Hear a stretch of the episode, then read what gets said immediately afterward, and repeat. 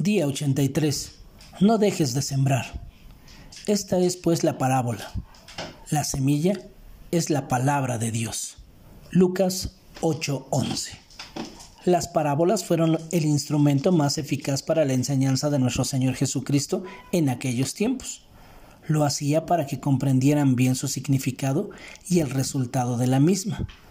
Ellos no entendían por qué estaban enseguecidos por las tradiciones y los prejuicios.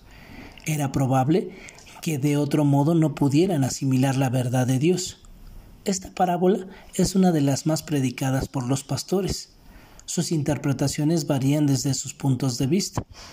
El Señor nos dejó sus enseñanzas para aplicarlas a nuestra vida, no para inventar y acomodarlas a nuestras limitaciones. Nada ni nadie puede arruinar la cosecha final de Dios.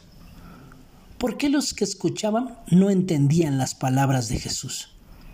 Jesús nos enseña que todos sufriremos contratiempos y desilusiones, que tendremos enemigos, personas que se oponen a nosotros y que atacan nuestra fe. No debemos darnos por vencidos. Él se encarga de la cosecha.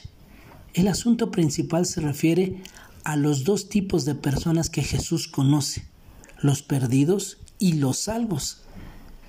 ¿Qué hacen los perdidos? Pierden su camino, la salvación por la gracia y la misericordia de Dios. ¿Qué hacemos los salvos? Sembramos, seguimos la voluntad de Dios y su palabra, y esa es nuestra misión. No te preocupes por el tipo de tierra en que caiga tu semilla. Sigue sembrando, cueste lo que cueste. Que tengas un excelente día y que Dios te bendiga.